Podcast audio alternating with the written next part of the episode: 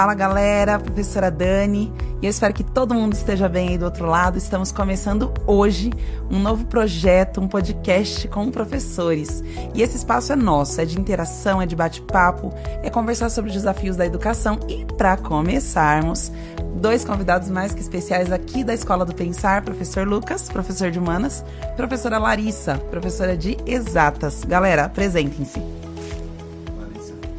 Ah, gente, é, eu sou a professora Larissa, dou aula de matemática, física. E é isso, né? Lucas? É, eu sou o professor Lucas, dou aula de geografia aqui, né? Área de humanas aí. E vamos lá, vamos bater um papo aí. Um bate-papo gostoso, porque professor é isso, né? Professor é o cara que se renova, se reinventa todo dia. E pra gente começar o nosso bate-papo, deixa eu perguntar para vocês. Quais são os desafios que vocês veem hoje, no ano de 2021, que vocês vivenciaram ao longo do ano de 2021 em sala de aula? Quais foram os desafios que vocês enfrentaram? Olha, Dani, eu acho que o aluno retornar de um momento em que o, o, mundo parou e voltar às vivências com seus colegas e entender o momento, é, entender o seu espaço, também como que ele se relaciona com o conteúdo também, entender as obrigações, as responsabilidades. Eu acho que foi um momento totalmente de adaptação dos alunos. Eu percebi que eles demoraram, eh, eles tiveram que ter um processo de entender que a escola voltou, ainda mais quando agora, depois das férias, que estava um percentual maior dentro da sala. Então, eu percebi essa, eh, esse processo de adaptação mesmo dos alunos. Certo. Lari, fala pra gente sobre esse adaptar-se 2020 e 2021. Quais foram as diferenças que você consegue perceber em sala? Certo, eu consigo ver muita diferença, porque em 2020 eu comecei sendo professora, né? Foi meu primeiro, é, minha primeira experiência, e eu vi que a questão, o meu desafio foi a questão do vínculo com o aluno, porque eu não conhecia, não tive a oportunidade de conhecê-lo pessoalmente. Eu já chego num, numa situação em que eu só tenho um online, então eu percebo que o desafio foi entender quais, como que era o meu aluno, quem era o meu aluno, porque eu tinha só a vivência no online, e percebi que no online o aluno ele tem um, um, uma postura de, totalmente diferente do presencial. Então eu não, não, não, não tinha um tato do meu aluno. E isso foi um grande desafio, ainda mais em exatas, né? Que a gente consegue perceber o desenvolvimento do aluno indo de carteira em carteira carteira, pelas perguntas que os alunos fazem, mais no online, eles se mostraram muito tímidos, ainda entrando nesse cenário. Então, acho que foi uma, um grande desafio. Voltando, é, passando agora para o híbrido, já começa essa adaptação do aluno, entender que estava na escola novamente. E, e agora tive a oportunidade de conhecê-lo. Então, consegui desenvolver e sentir o meu aluno. Agora eu conheci ele. Lucas, e para você? O Lucas, ele é professor há pouco tempo, mas ele, ele, ele dá um show, viu, gente? É um excelente professor. Conta pra gente, Lucas, qual que é a tua experiência esse ano? Era aquilo que você imaginava? Então, esse é o ponto, né? O que eu imaginava. Então, pensando ali em tudo que eu vivi como aluno, uhum. né? Óbvio, todos nós. E, eu imaginava esse tete a tete, esse próximo do aluno. E aí pegar nesse momento de pandemia. Graças a Deus eu já entrei no híbrido, então tinha alguns alunos ali, pelo menos, mas ainda ficar preso ao computador, ficar preso a um formato limitado, engessado, é difícil, é, é desafiador. É desafiador para mim, que não tinha um costume, quanto mais para você, Dani, para Plara, a Plara, Plara, oh, para para Larissa, para Larissa nem tanto, né? Mas para Dani, os professores que poxa, mudou ali. É, eu acho que o, o que total, me né? define né? é reinventar-se. Eu me reinventei. Lucas, conta para mim qual foi a sua motivação para ser professor. Minha motivação, eu acho que, que partiu de alguns elogios. O pessoal fala: ah, você tem didática tal, você ensina bem na igreja, né? Não, você fala bem, alguns estudos bíblicos e tal. Então eu tinha, eu tinha um sonho na época de, de fazer teologia e tudo mais. Então misturou, chegou um ponto da minha vida que eu mesclei isso, tipo, o fato de ter a didática que os outros diziam que eu tinha e o fato de querer ensinar algo é, religioso, histórico. Então eu comecei a entrar nessa área de humanas, comecei a pesquisar mais, é onde eu decidi começar a estudar história. Legal. Então minha motivação veio disso. Na verdade, veio das outras pessoas dizendo isso. Então foram dois tipos de elogios que eu recebia. Uma, você tem didática. Outra, você, eu consigo entender essas coisas Legal. bíblicas, né? Legal. A partir do seu ponto, que é um sonho também que eu tenho futuramente. Então você acha que referência para você é Cristo? É, é, minha referência base acabou sendo Deus, o fato de querer transmitir isso. Ah, conhecimento, legal. Lari, para você? Que doido. É, eu tenho uma história parecida. Quando eu era aluna, é, eu era nerd da, da escola, e, e aí sempre quando eu ia estudar, os meus alunos faziam uma. Os meus colegas, meus alunos.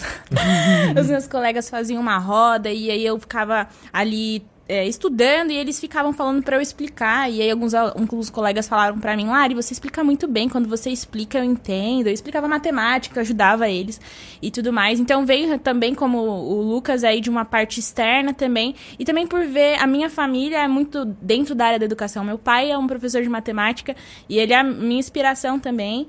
E, e é isso, sim. Modelo? O meu modelo é o meu mestre. Eu acho que é Cristo também, porque é, eu, eu, eu, entendo Cristo como meu maior professor. Referência. Minha maior referência, minha maior é, inspiração, aquele que me dá é, suporte.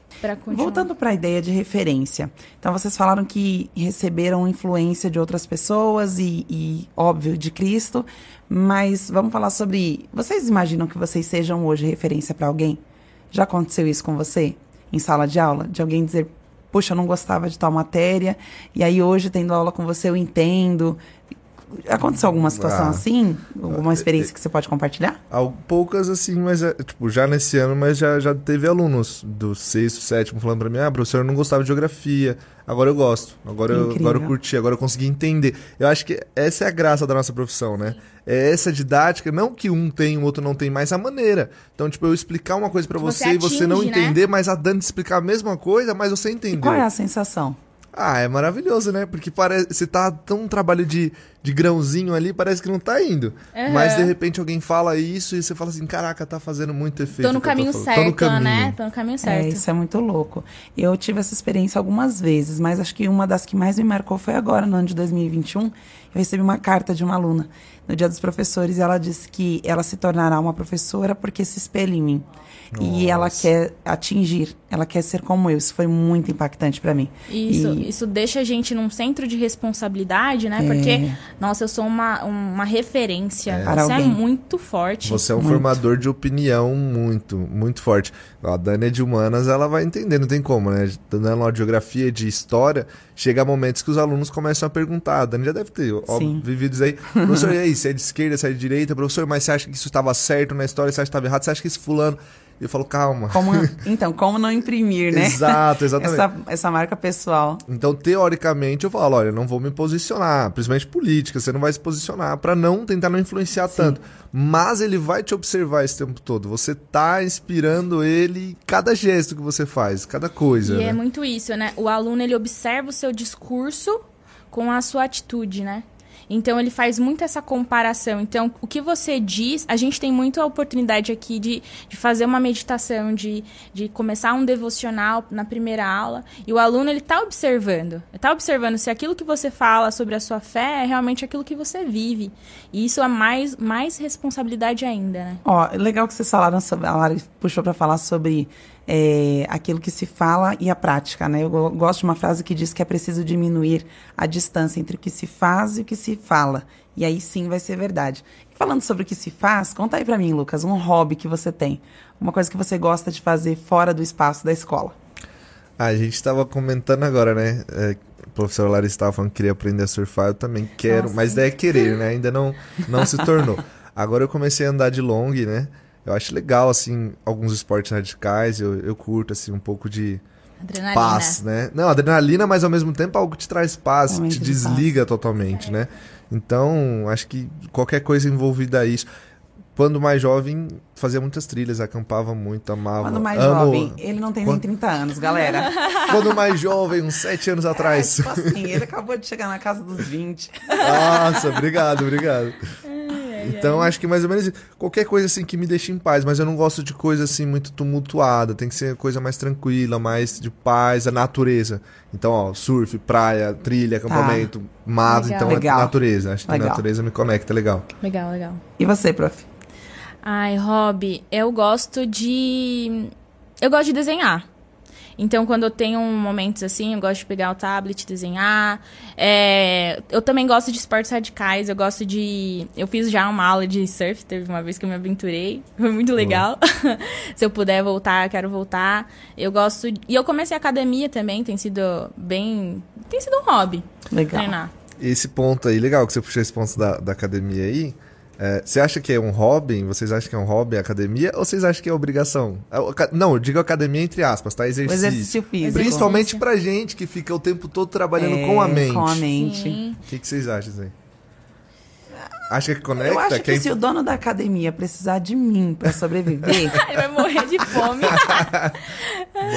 ele tá perdido. Tá porque eu sou uma perdido. negação pra exercícios físicos. Eu tenho alergia a eles. ah, meu Deus. Cara, eu não sei Isso você. é uma crença limitante, Dani. Não, não pense desconstruir. assim, Eu desconstrua. preciso desconstruir. Preciso. Eu não sei vocês, mas quanto mais estressado eu tiver psicologicamente, o exercício físico é fundamental pra mim. pra Sim, me eu percebi isso, Lucas, Muito. sabe? É, lidando com a ansiedade. Então eu percebi que em semanas que eu tava ansiosa, até falei com a Dani, é, em semanas que eu tava muito ansiosa, fazer exercício físico era como se estivesse me dando um controle. Eu consigo é, ter controle sobre essa, esse meu treino, então isso me acalmava.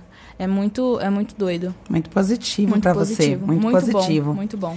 E aí, falando, voltando para educação, eu sei que nós estamos vivendo um momento no Brasil em que o professor precisa se reinventar. E falando sobre quesitos financeiros, a gente sabe que a remuneração do professor, depois da década de 90, ali, início da década de 90, a gente sofre uma grande desvalorização. Né? Não só no sentido social, mas no sentido econômico também. Então, o professor no Brasil ele é mal remunerado, tem esse, esse estigma. Vai se tornar professor, então vai morrer de fome. Vai se tornar professor, não vai ter grana. Vocês são muito novos, né? Entraram agora. E O que motivou vocês para vir para o mundo da educação, sabendo que encontrariam esse cenário da questão da estrutura? Nós estamos numa escola excelente, Escola do Pensar, pode procurar nas redes sociais que você nos encontrará. Nós estamos num lugar que nos dá todo o aparato. Todo suporte, com todo né, o Dani? recurso tecnológico, todo o suporte. Aqui os alunos, eles criam, eles aprendem, eles desenvolvem, mas nós sabemos que não é a realidade de todas as escolas. Não é a realidade de todas as escolas do Brasil. Então, vocês que são muito novos, o que te trouxe para a educação, sabendo que enfrentaria esse desafio da estrutura, do aluno, da remuneração, porque a gente está num sistema que precisa de grana. Então, o que, que trouxe vocês para cá? Acho que esse é o ponto. Até falando de dinheiro, muitos me falavam assim: ah, você vai ser professor, então vai dar aula no estado, na prefeitura, que ganha mais do que na, na escola particular. Mas aí já vinha a- o meu ponto de equilíbrio. Tipo assim, eu quero ter essa experiência, que eu não tenho ainda. Mas até porque fui aluno do- da escola do estado. Mas quem te falou, te falou errado. O professor da escola do estado ganha menos que o professor da escola particular. É, é, estado, prefeitura e particular. Ai, É, de baixo pra cima, né? É, De baixo pra- Eu acho que a Então, particular é. Mas, é. mas esse é o ponto. Tipo, eu quero ter essas experiências, só que o fato de ter a estrutura né, do particular para você conseguir passar essa mensagem com mais, com mais apoio, como a Dani acabou de falar, já, já me brilha mais os olhos. Então, eu acho que parte do ponto de não pensar só no dinheiro. É coisa que eu falo para meus alunos, conversando com eles sobre profissão, terceiro ano e tudo mais. Falo, gente, não brilha só na carreira financeira, salário, mas o que, que você gosta de fazer, o que, que Lucas, você acredita fazer. que ser professor é emissão? Acredito. Acredito que tem que ter uma vocação. Eu conheço pessoas que são inteligentes, assim, espetaculares, mas eles não têm o dom da didática, eles não conseguem Não conseguem transmitir passar aquilo, esse né? conhecimento tremendo que eles têm. Então eu acho que tem essa questão da vocação. É, e eu acho que tem essa questão de você aceitar isso também, né? Porque se você, ah, olha, eu quero ganhar muito dinheiro, Não vem pra cá. É, tipo isso. não é seu lugar. Tem que amar, acho tem que... que- amar o que faz. que quem está nos ouvindo, eu espero que a gente consiga alcançar os outros professores e traz pra gente a sua problemática. De repente, coloca aí no chat, na, num bate-papo com a gente, quais são as suas perguntas, os seus desafios, como é que você vê a educação no Brasil nesse momento pós-pandêmico? O que, que você pode trazer de experiência para compartilhar? Aqui é uma escola que a gente constrói. A gente tem pontes e une um ao outro. E falando sobre pontes, Lari, queria saber de você qual é a sua meta profissional. Nossa, é. Que pergunta profunda. Assim, a minha. Filosófica. É, né? da, da pro- professora de Humanas. filosofia, né? Então, a minha meta, assim, eu tenho muito. Eu, eu penso muito na transformação, assim. Eu, voltando só um pouco que você tinha perguntado sobre é, o que, levou o, o, o Lucas a, a escolher sabendo de tantos desafios, né? E eu sabia de todos esses desafios porque eu tive um pai professor. Então, em casa, eu sabia como era... Que era essa a... vivência. Sim, total. E até um tempo, eu não quis ser professora porque eu falava, meu pai sofre muito. Uhum. Eu não quero essa profissão, é muito sofrida. E aí, só que vindo mais pro terceiro ano, ouvindo histórias, meu pai também trazia muitas histórias de pessoas que foram transformadas, pessoas que chegavam na aula dele, falavam, enfim, várias coisas assim. eu falei, cara, eu quero ser essa pessoa que, que, que transforma ou é um instrumento de transformação na vida de outras pessoas. Transformação social? Transformação social. Um agente de transformação. Um agente de transformação social. E aí, é, a minha meta profissional é conseguir isso. É conseguir isso nas minhas aulas, é conseguir isso em, em outras áreas da educação mesmo, porque eu, eu acho a, educação surreal, assim, o poder como a gente pode transformar a, a sociedade. Sim. E isso me brilha. Sim. Ô, Lucas, eu tô aqui pensando, né? Vocês estão falando porque vieram, as pessoas influenciaram vocês. Um disse, eu tenho meu pai, alguém disse, você dava um estudo legal e tal. E qual que é a sua peculiaridade, assim, enquanto professor na sala de aula, que você fala, cara, esse aqui sou eu. Porque a Dani tem umas paradas que são só minhas.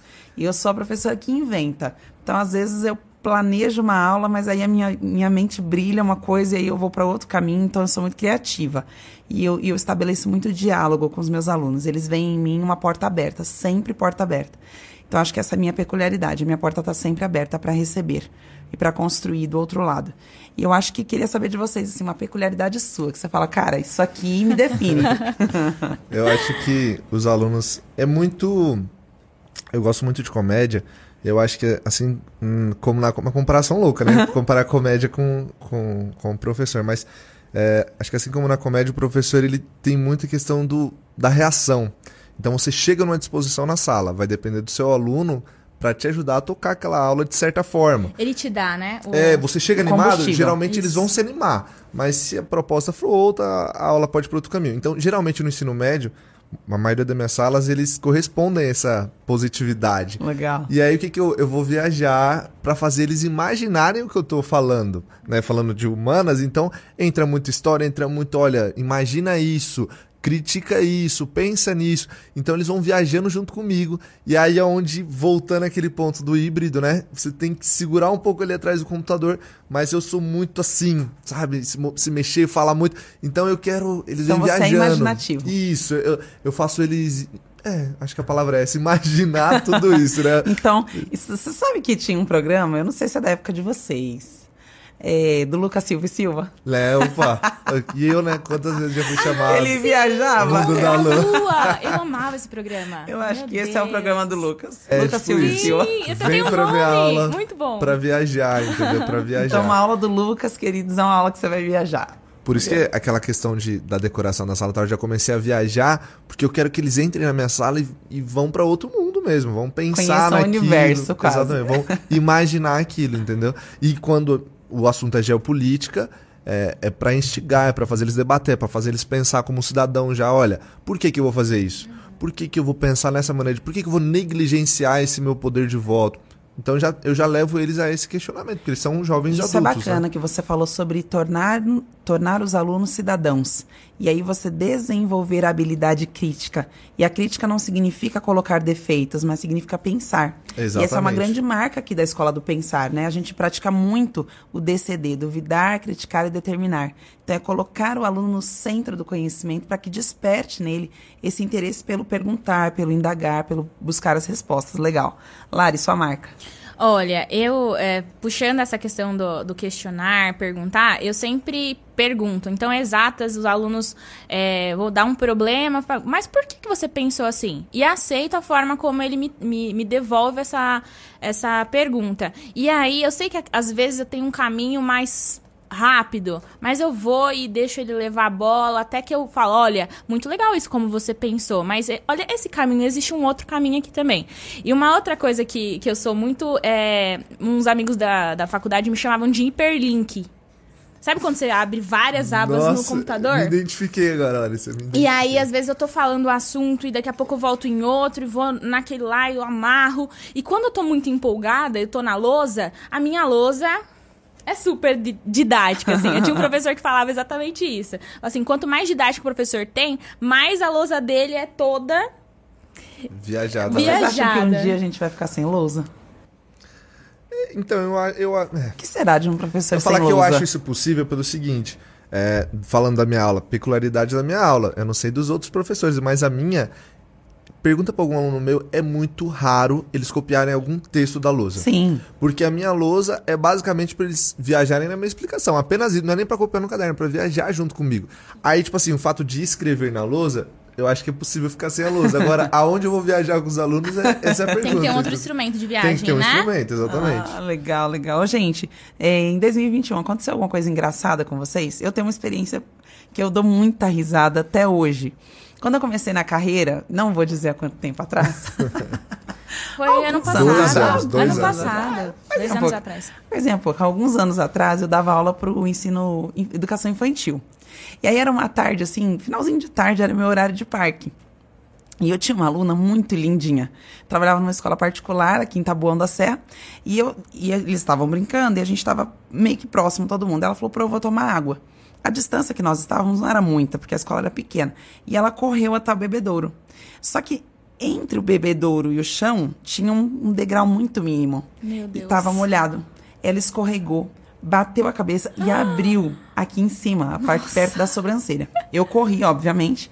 Quando eu cheguei lá, tinha muito sangue. E, gente, real, eu tenho muito medo de sangue. Eu tenho Você muito desmaiou? medo de sangue. Eu abracei a menina, foi aquele tumulto na escola, corremos pro hospital mais próximo. Chegamos lá, eu tranquilizei e tal. Eu lembro até hoje o nome dessa aluna, gente. Foi bem no começo da minha carreira. Peguei a aluna, socorri, o médico entrou, fez, deu os pontos e tal. Eu tava na sala, na, no centro cirúrgico ali com ela, né? Quando terminou, que eu olhei pro médico e perguntei, ela tá bem? Aí o médico respondeu pra mim, tá bem. Eu desmaiei. Só esperou. É, Ela tá bem? Tá bem. Ela tá Agora eu vendo posso aí? desmaiar. E aí eu Foi só lembro quando eu acordei, eu tava na maca. E o médico falou pra mim, a senhora agora tá bem? Eu falei, eu acho que eu tô bem. então foi algo que marcou muito, Muito a minha bom, carreira, muito assim. bom. É, e estabelecendo o vínculo disso que eu tô falando sobre educação. Eu me dou muito pelo outro. Eu, eu consigo pensar e colocar o outro antes da Dani. E eu acho que eu vejo isso em vocês, agora falando como colega de trabalho. Eu vejo o quanto você se doa, Lari, para preparar uma aula. Gente, ela é minha amiga pessoal. E muitos domingos a gente quer, eu quero sair para tomar açaí. Mas ela não vai, porque ela está estudando. E eu acho isso o máximo. É algo que eu coloco nela, eu deposito esperança de, um, de uma geração de professores que vêm engajados, determinados, apaixonados pelo que fazem. Então, Lari, eu tenho orgulho de você, orgulho de você estar aqui, de compor a nossa equipe e de saber que Deus, ele consegue encontrar em você espaço para trabalhar, para você ser canal de bênção, porque a educação é esse movimento entre nós, entre a terra e o céu. E Lucas, que chegou agora há pouco também, eu acho que se estende para você também. Eu vi em você assim o desafio no começo do ano. O que, que eu vou fazer? E agora, turmas do ensino médio, turmas do fundamental, e cara, em nenhum momento você deixou a peteca cair. Velho, você foi se reinventando, foi pegando, foi absorvendo de um e de outro. E eu fui vendo assim que você, é, a cada aula que os alunos iam comentando, você ia subindo degraus, sempre para melhor. Então isso aí, cara, é uma coisa que marca a gente. Eu acho que vocês são dois grandes mestres que estão aqui. Eu aprendo com vocês o tempo todo e sempre. A gente que aprende, né, Lari? Sim, Referência. E pra sim. mim, Eu ficava referência. pensando assim sempre, cara, eu queria. Eu queria ser aluna pra assistir uma aula da Dani. Ah! Porque eu queria ver como que é ela, professora. Eu assisti quando eu cheguei. Estão eu convidados, estão Você convidados. assistiu? Você Assisti. assistiu, verdade. Eu assisti quando eu entrei. Sim, coisas engraçadas. A gente tava nesse papo. Já aconteceu? Ah, Eu acho que eu dou muita risada com os alunos, mas uma história assim marcante eu não. não me Ainda vem- não tem. Ainda não me vem à cabeça. tipo, tem alunos, por exemplo, tem um aluno do sexto ano que eu tô. Pergunto alguma coisa da aula passada, ó, vocês lembram que a gente tava falando sobre os povos originários, sei lá. E aí ele fala assim, professor, eu posso falar? E aí eu falo assim, pode. Aí ele levanta, vai lá na frente, tipo assim, me dê a palavra. E é muito, é muito performático. Ele tem coisas assim, pequenas coisas Sim, que a gente. que vão te eu ri marcando. muito, eu não tenho como, eu sento e dou risada junto com os colegas dele. e, e a gente se diverte. Que então acho que tem gostoso vários momentos, mas algo assim gran, mai- maior, assim, grandioso que pra lembrar agora não. Ah, eu lembrei de um, lembrei de um. Foi recente, a memória é recente. É, a gente tava no interclasse e aí me colocaram pra ficar no time das meninas jogando futebol. Logo eu jogando futebol, né? Uma piada. Mas aí, aí eu tava lá jogando, me dando ao máximo, porque tudo que eu me proponho a fazer, eu vou e faço com intensidade. E aí, uma galera do, do, do primeiro ano começou a gritar da, da arquibancada: aplica Bhaskara, impulso, a física, Euclides. E eu achei muito engraçado. Foi muito legal. Cenas que vão marcando a gente enquanto professor, né? Sim. O que, que vocês levam de lição, assim, do ano de 2021? Você olha, quando você olhar e fizer a sua reflexão, não sei em que momento vocês fazem isso. Eu faço todo dia. Porque eu acho que o dia de hoje é o que vale a gente tem que deixar nossa marca hoje. Então, eu disse isso no podcast anterior que eu participei. Todo dia antes de dormir, eu faço uma reflexão. Se eu deixar de existir hoje, que falta eu vou fazer no mundo? Isso é muito profundo pra mim, é todo dia. Olhando o ano de 2021, olhando o Lucas, olhando o Silari, o que, que vocês levam de lição pra vida? Cara, fala, Lari, você tava É, já com a palavra é, assim, o que eu levo é que Deus é meu suporte. Porque foi um ano muito desafiador é, como profissional, é, na, na área pessoal também. E é como você falou, né? Essa questão de reinventar-se. Então, é- é- a gente é desafiado e a gente tem duas, é, dois posicionamentos. A gente continua resistente, resiliente, ou a gente desiste e toma outro caminho. E para mim, 2021 foi muito sobre é, continuar é, sendo suportada por Deus. E foi, foi isso, meu ano. Cara, eu penso, como cristão, eu tenho, eu tenho esperança né, de coisas melhores e do porvir da volta de Cristo. Mas acho que se não fosse isso, acho não, se não fosse é desesperador. É desesperador. Falando do, da pandemia, desse resultado, como estamos. Porque além do déficit de, de aprendizagem dos alunos, poxa, você tem lares diversos aí com dificuldades e tudo mais. Mas aí você pensa, momento pandêmico, onde pessoas perderam, sabe, familiares, parentes próximos, um aluno dentro de casa, é, sem contato com os colegas, com dificuldade de aprendizagem. Então vai somando isso. E a gente tentando enxugar gelo ali, tentando melhorar esse, esse contexto, como a Dani falou, fazer a diferença, né? Só que se não é esperança e força em Deus, é dar um. E é muito sobre trazer à memória aquilo que te dá a esperança. Isso continuamente, né? Toda semana, todo dia. Todos quando... os dias. Lucas, você falou de esperança aí. Eu acho que a gente tem esperança de dias melhores, isso até me arrepiou. porque a gente tem um pacotinho chegando. Conta pra gente dela.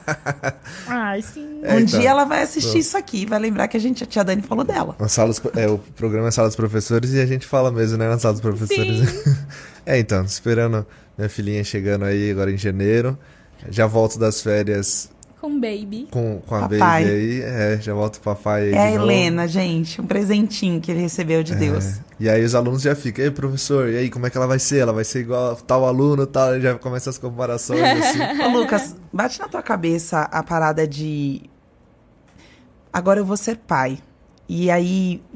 Eu- porque eu, te- eu tenho muito isso. Eu digo que foi um divisor de águas na minha vida. A vinda da Elo, né? O meu presente. Porque ela, de fato, é um presente que veio de Deus pra mim. Então, a Dani, quem foi meu aluno antes de 2016 e quem é meu aluno ou foi meu aluno depois de 2016. Teve uma grande diferença. Porque eu consegui compreender melhor o que, era as, o que eram as fases, co- consegui compreender muitas coisas de forma diferente. A Elo veio para me ensinar a ser melhor. Eu ainda não tô no nível hard, mas com ela eu tenho aprendido a cada dia a ser. E, e eu acho que você já parou para pensar nisso? Quando você, você for pai, você acha que vai ser diferente? A tua maneira de sala de aula, o seu olhar para o aluno. Você acha que isso interfere? Ah, não, com certeza. Acredito que agora, nesse primeiro momento, pra mim, pra você, na, na idade que tá, sua filha tá, eu imagino que seja principalmente essa questão da empatia, de É. entender a criança, de amar a criança. Mais, né? A gente já ama a Larissa, Já né? ama. Porque é mãe que não vai amar os Sim. alunos, óbvio. gente, amo Mas vocês. eu acho que isso aí que você falou é interessante da- das fases. Então, tipo, o professor que tem um, dá aula pro ensino médio, o filho tá na idade do ensino médio, É, ele vai entende os conseguir compreender um pouco Entende mais. conflitos, É. O fundamental isso. também, porque ele tem um reflexo ali em casa, é um, mas tem Sim. o reflexo. Né? Então acho que a fase é interessante isso que você falou. Eu tenho, porque eu tenho sobrinhos, né, no ensino médio. Boa. Tenho dois sobrinhos no ensino médio, um que já terminou a faculdade, e aí eu louco com cinco anos. Então eu consigo avaliar todas as fases. E aí o meu olhar, ele tornou-se muito humano, foi muito humanizado. É, já pelos meninos, né, Dudu, Arthur e tal, mas depois da Elo. Então eu consegui perceber que, cara, a educação, ela é, ela é de fato um movimento constante. É o todo dia, assim, Lari. Eu acho que é, ser mãe foi uma dádiva. E quando a Helena vier, que você for pai, você vai entender mais perfeitamente ainda Sim. essa parada. É muito Sim. legal. Lari, você tem sonhos, uma meta pessoal? Tenho. É, eu acho incrível. É, eu, eu, costumo dizer que Deus tem ideias extraordinárias. E eu penso que a família é uma ideia extraordinária, Deus. E eu quero viver essa ideia dele.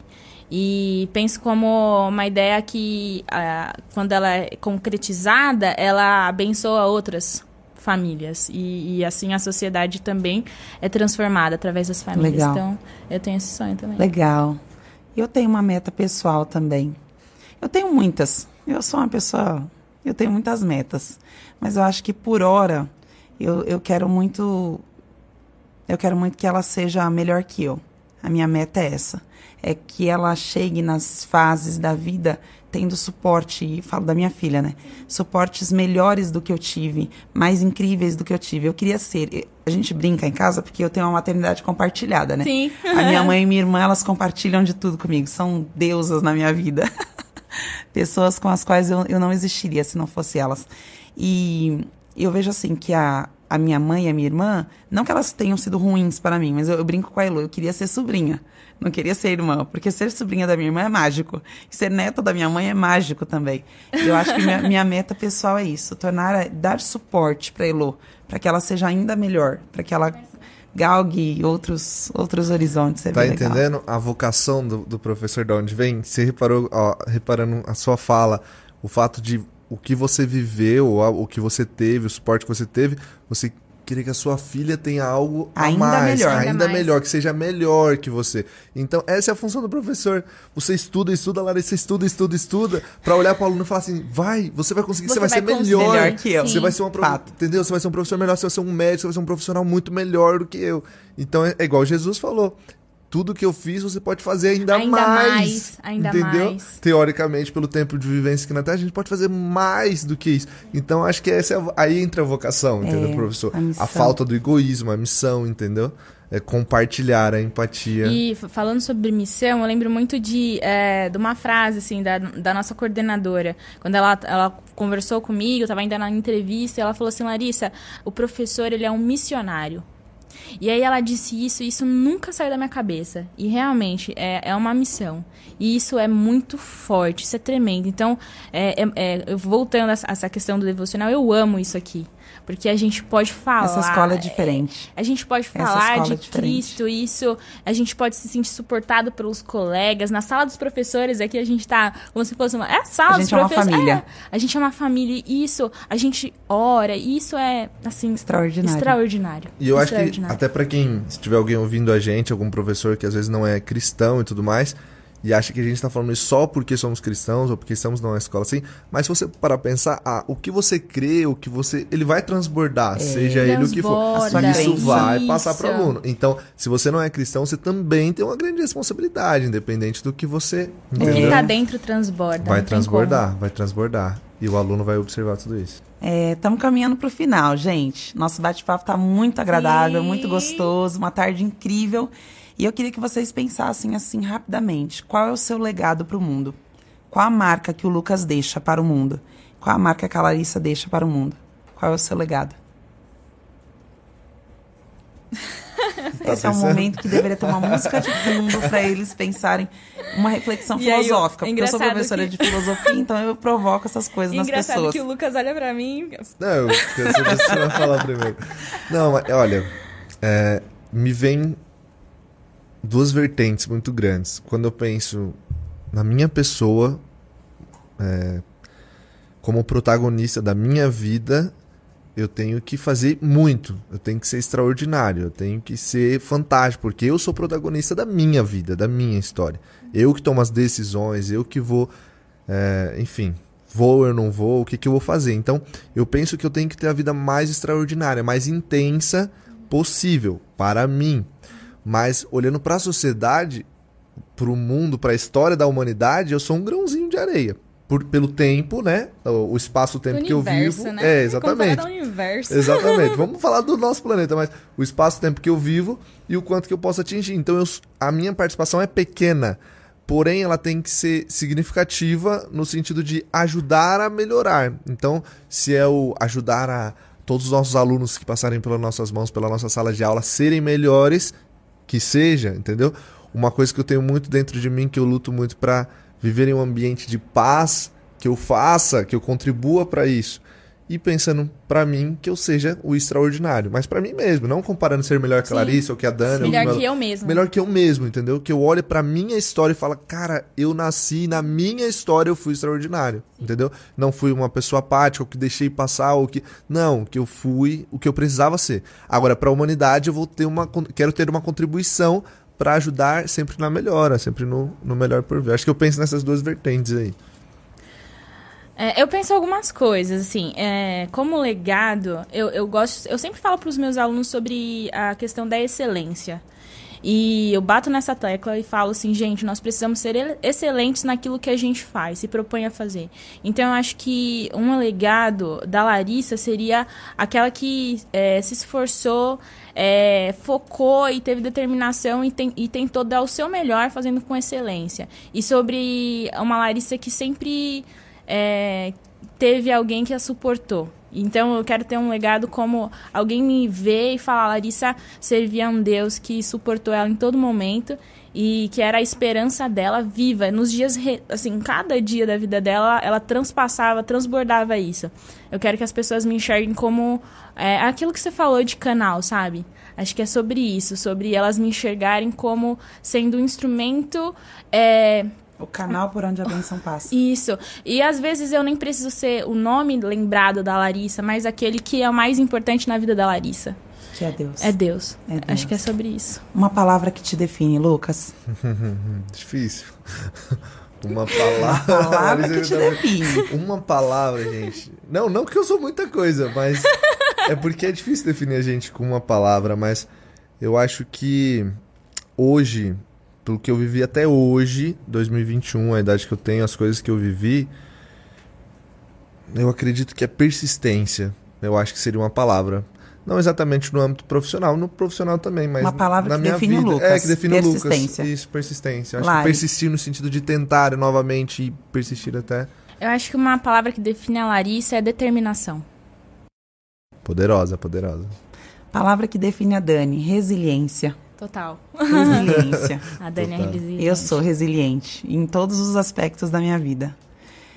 Se vocês pudessem deixar uma mensagem hoje para um professor que está ouvindo vocês e que encontrou no ano de 2020, 2021 tantos obstáculos que está a ponto de desistir, o que você diria para esse professor? Persistir. Persistência. Persistir. É porque tem até um, um verso que está em Mateus 24, alguma coisa, se eu não me engano, que eu gosto muito, que é aquele que perseverar até o fim, este será salvo. Então eu penso que, como pecadores, como seres humanos, nós falhamos, óbvio. Mas a, o, o X da questão não está em ser perfeito ou que você vai acertar sempre, mas que toda vez que você errar ou que você parar, que você cair, você vai tentar novamente. Sim. Você vai persistir. E a, a, vida cristã, a vida aqui na Terra, é uma persistência. E a vida do professor também. Então, como um ser humano, você vai errar com o seu aluno. Você vai falhar em algum momento, infelizmente. Isso tá, é, a probabilidade é grande de acontecer, mas não desistir por conta disso, né? Não desistir. Você tem 300 alunos, 500 alunos que você dá aula e aí você recebe uma crítica ou um, acontece um erro com dois, três alunos e você vai parar por conta disso. Não pode te parar, não pode te paralisar. Né? Uhum. Tem duas coisas que não podem nos paralisar: é os elogios que tem esse poder, né? E Sim. as críticas. Essas duas coisas têm o poder de nos paralisarem. Então, se nós ignorarmos, ou quando você receber uma crítica, um elogio, mas você continuar. Então, sabe aquele continue a nadar? Continue, continue a nadar. Então, a persistência, tá vendo peixe A persistência, esse é o, eu acredito que é o X da questão. Pro professor e eu levo pra minha vida também isso. Olha, Dani, eu acho que para um professor que está é, pensando em desistir, eu falaria para ele, olha, se lembra do, do porquê, é, do seu porquê da, do porquê que você começou. É aquela pergunta que você fez pra gente, né? Por, o que, que te levou a escolher ser professor sabendo. É, de inúmeras dificuldades. De inúmeras dificuldades. Você fez um, um, uma reflexão lá no começo. Se lembre daquele porquê, daquela sua motivação e traga ela à tona. É isso que eu faço quando eu tenho vários tipos de crises e eu falo, Larissa, qual é o seu porquê? Ah, então tá bom. Então vamos continuar. Então vamos levantar. Então vamos levantar. Caí, mas vamos levantar. Muito bom, muito bom. E você que nos assistiu, nos acompanhou, você tem toda a liberdade para deixar aí seu comentário, seu like, se inscreve no canal.